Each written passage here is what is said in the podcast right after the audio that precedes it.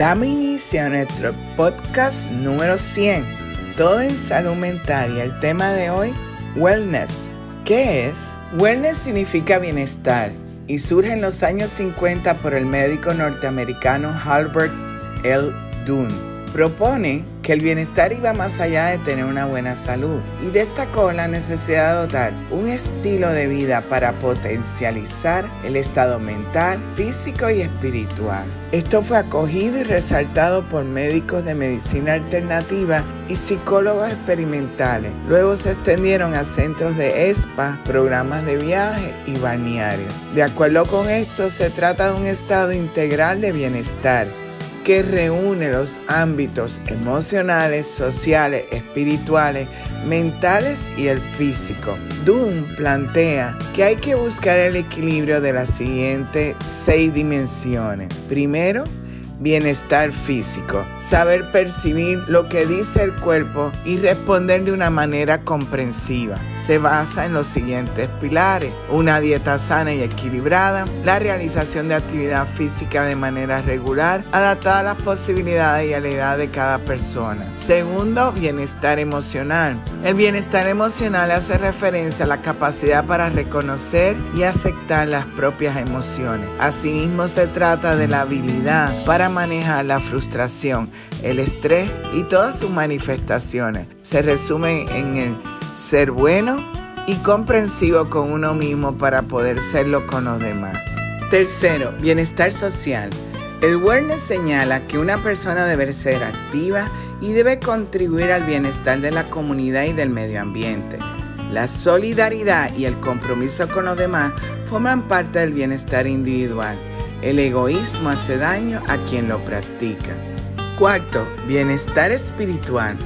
Es importante que cada persona identifique un propósito y un significado de su vida. Esto lleva a adquirir un sentido de trascendencia. Lo espiritual no necesariamente tiene que ver con la religión, sino con el sentido más profundo de la vida humana. Quinto, bienestar intelectual. La actividad intelectual es un complemento de la actividad física. El cerebro debe recibir estímulos que le permitan aprender, resolver problemas y crear. No hay bienestar cuando se realizan tareas rutinarias sin dar ocasión al pensamiento real. Y por último, el bienestar ocupacional. En el wellness, el trabajo es la dimensión esencial para la realización y el enriquecimiento personal. Este depende de elegir una labor que sea coherente con los gustos y los valores personales.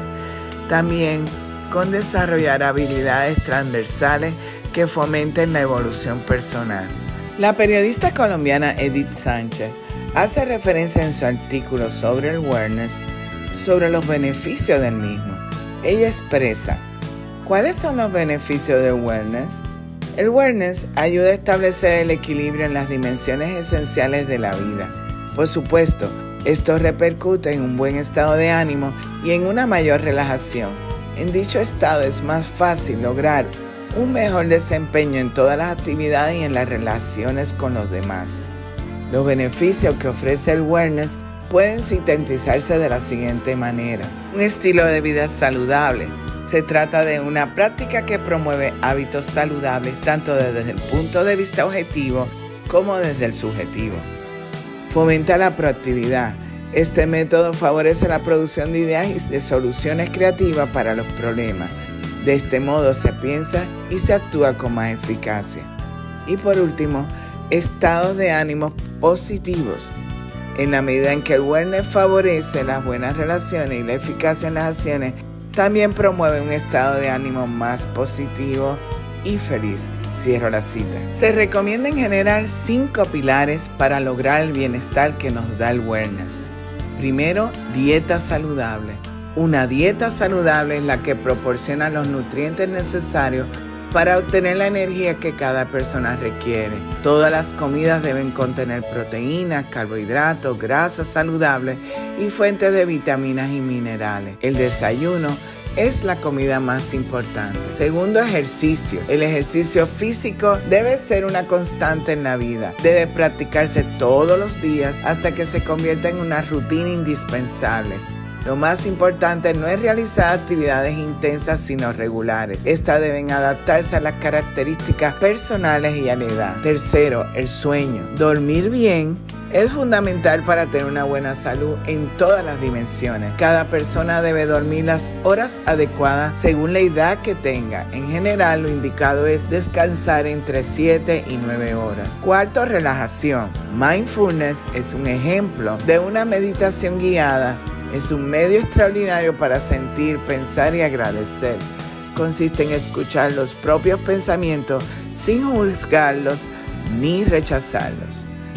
Quinto, contacto social. Somos seres sociales por naturaleza. La presencia de los seres queridos es una fuente de salud mental. Todos los días se debe buscar un contacto con alguno de ellos y dedicarle al menos 10 minutos. Esto no solo enriquece la vida, sino también es una forma de potenciar la salud. En otras palabras, el wellness busca la ansiada salud mental que todos necesitamos para lograr una vida en paz y armonía consigo mismo y con los demás. Puede convertirse en un estilo de vida, en tu filosofía de vida, pero el wellness hace que una persona sea más perceptiva consigo mismo y responda mejor a sus necesidades. Hace que el bienestar sea la base para construir una vida más plena. Y recuerda que para mantener el equilibrio en la vida necesitamos de salud mental.